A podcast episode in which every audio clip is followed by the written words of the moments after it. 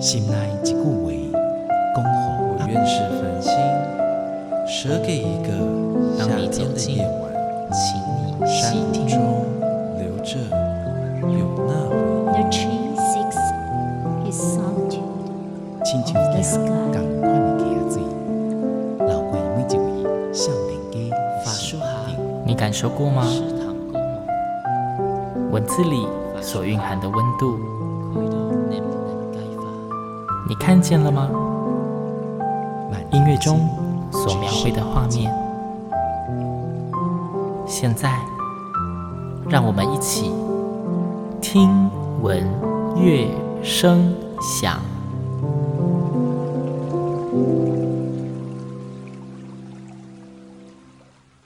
Hello，各位听众朋友们，大家好，我是主持人新阳，欢迎收听今天的节目哦。星洋已经有好一阵子没有在节目里面跟大家推荐在我们台湾非常优秀的译文团队或是译文人了，对不对？嘿，听到这一句就知道，今天在节目中，星洋又要跟大家介绍非常精彩且优秀的台湾在地的团队了。这个团队的名称听起来没有很在地，它的名称叫做 巴洛克独奏家乐团，听起来就非常的西洋，有很国外的 feel。但是他们真的是台湾在地的团队。今天节目中邀请到的来宾就是我们的巴洛克独奏家乐团的艺术总监李美文老师。老师你好，你好，新阳你好，各位听众朋友大家好。对，再次强调，巴洛克独奏家乐团绝对是一个台湾非常在地的音乐团体，但为什么要命一个这么洋味的名字？我们创团已经十九年了蛮长的，以艺文团队来讲，我觉得过十年都很厉害。哦，我们对一直打不死。OK，只是听起来感觉有遇到很多的波折。没错，其实十九年，我们最初开始呢，就是用推广巴洛克跟古典早期的音乐，所以当然会很西洋了。嗯而且你要知道，台湾学音乐的人百分之九十都是学西洋音乐吧？没错，应该大家现在讲音乐家，通常我们如果跟大家聊音乐家，你第一个会浮现的，通常不会是中国乐器，应该都是西乐为主。对对，所以我们乐团呢，团员现在大概有三十个左右，那大部分都是从国外学成归国的，学西洋音乐的音乐家。所以是其实三十几个也不算是一个很小的团队了耶。但是我们通常出来演出的时候，你看到的大概就十二三个。只有一半以下对，因为我们是这样子的，我们三十几个，我们还包括我们的青年乐团。哦，对还有青年乐团的编我们青年乐团是以培养他们未来走专业音乐的路。嗯，为主的一个乐团，所以他们都是在在高中时期吧，就是十五岁到十八岁左右这些年轻的孩子，他们学音乐，希望将来走音乐的路。嗯那我们是希望早一点可以给他们更多的舞台，所以我们创起来的青年乐团。所以呃，在继续在聊乐团之前，我有一个问题想请老师帮我们说明一下，因为我相信现在在收听节目的听众有很多人都已经脱离了求学时代蛮久，甚至脱离了音乐课这个东西蛮久。大家可能都听过巴洛克时期这个名词，但是巴洛克的音乐，因为老师刚刚有说以巴洛克或是古典音乐为主嘛，是那可以帮我们再简单的科普一下巴洛克音乐它的特色到底有什么样的风格？好，巴洛克时期。一六零零年到一七五零年，我们在西洋音乐的界定是这样子的。嗯，那他们在巴洛克时期，最主要各位如果看建商在宣传他们的房子，气势宏伟，对不对？对，其实巴洛克的音乐也有这个概念，嗯它的架构其实是开始越来越清楚的。所以我们常讲的协奏曲呀、或是组曲这些东西，事实上是从巴洛克时期建立起来的器乐曲的形态。嗯，那巴洛克时期也是器乐曲开始发展很重要的一个时期。那所以你说巴洛克音乐，我们在巴洛克时期有法国的风格，哦有意大利的风格，但是我相信台湾人最熟悉的大概是巴赫吧。哦，我们说的音乐之父，有人说巴哈，也有人这样翻译。对对，那他是结合法国跟意大利，形成所谓的混合风格。嗯哼，所以可见巴哈呢，在他所谓德国地区，那时还不叫国家，他在那个时候，他们音乐的还是在综合其他地区的风格。嗯。但是后来，因为可能写写音乐史的人大概都是德国人嘛，就把巴哈写的最重要，而忽略了所谓法国那些像库普兰这些作曲家，或是意大利 Domenico Scarlatti 这些作曲家。这个名称大概是不少听众都蛮陌生的名词，新娘可以很不负责任的说这一句话。对，的确，所以当我。回来台湾的时候，我就觉得我们应该要多让大家认识巴洛克时期的音乐，所以我们才会把不同的风格的音乐放在一起，那巡回演出。那我觉得这几年来，大家对巴洛克已经了解的很多了。那现在有不少的巴洛克乐团起来了，在台湾。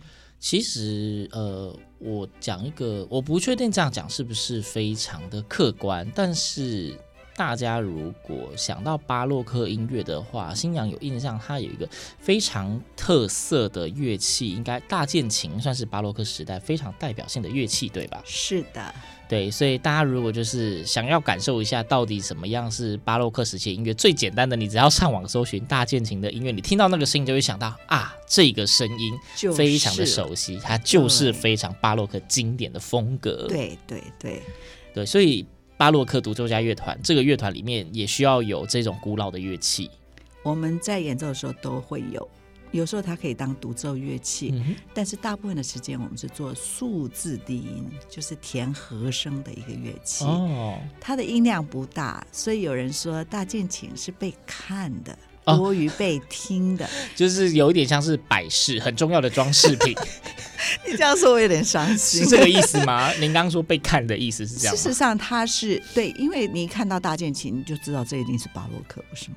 哦，因为它的不管是造型，或者上面有一些雕花的部分，看起来都非常的古色古香。对，所以当你在听巴洛克音乐的时候，你会听得到大键琴的声音，但是老实说，它是一个色彩，嗯，它很少去主导旋律的东西哦。嗯，跟大家印象中钢琴的角色其实也有相当大的不同，虽然说外形上有一点点的相似。没错，它连发声原理都不一样。嗯，大键琴是一个拨弦乐器，所以更像吉他吧？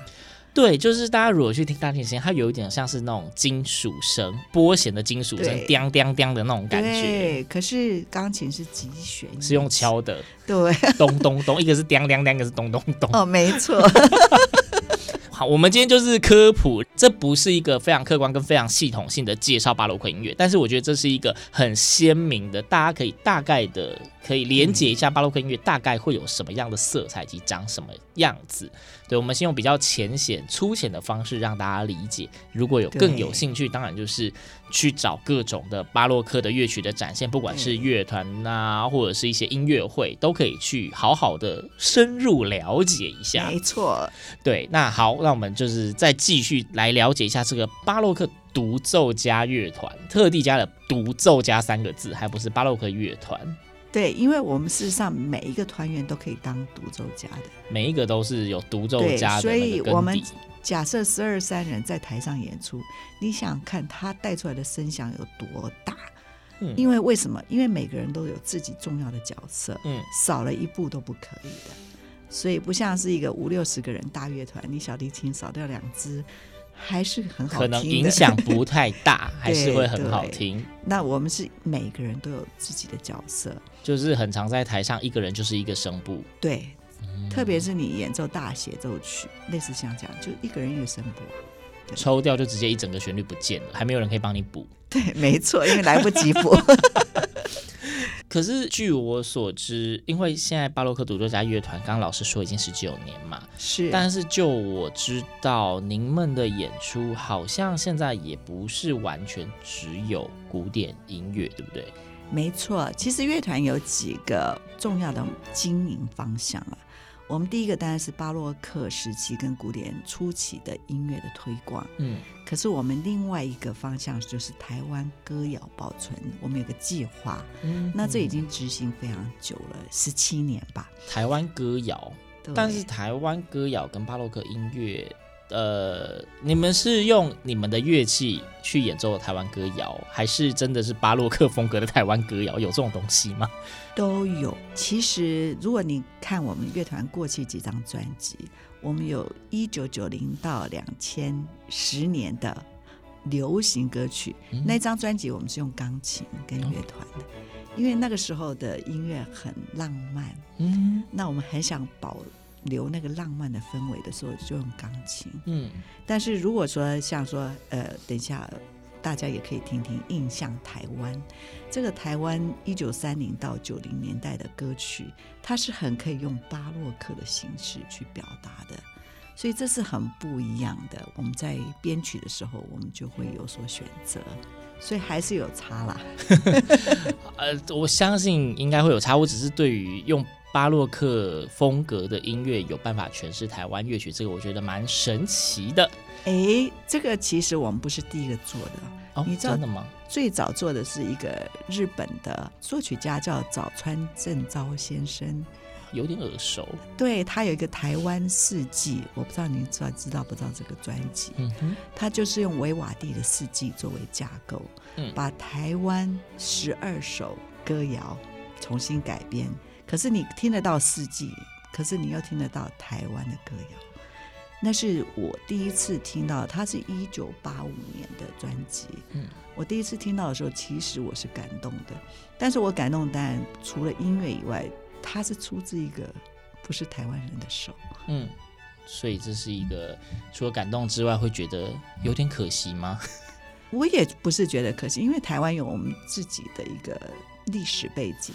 有一些时候他是不允许我们这么做的。OK，对。但是这位早川先生做了这个东西以后，其实我觉得他对台湾的歌谣保存是有一大的贡献的。嗯、对。其实今天节目里面邀请到李总监，就是主要今天的主题要跟大家介绍这个巴洛克独奏家乐团。那刚刚让大家简单的知道了乐团的哦组成，包括也成立十九年，他们不止演奏所谓巴洛克音乐或是古典音乐，近年也在设法用他们的方式来让台湾的歌谣能够以不同的形式被保存下来，也赋予它更多元的样貌。是对，那也跟大家科普，这也不算科普，也要跟大家就是负责任的宣告一下。呃，我们刚刚说巴洛克独奏家乐团是一个台湾非常在地土生土长的乐团。那目前呢，他们的据点呢是在高雄，对，在台湾的南部，所以有南部地区的朋友呢，就是可以特别。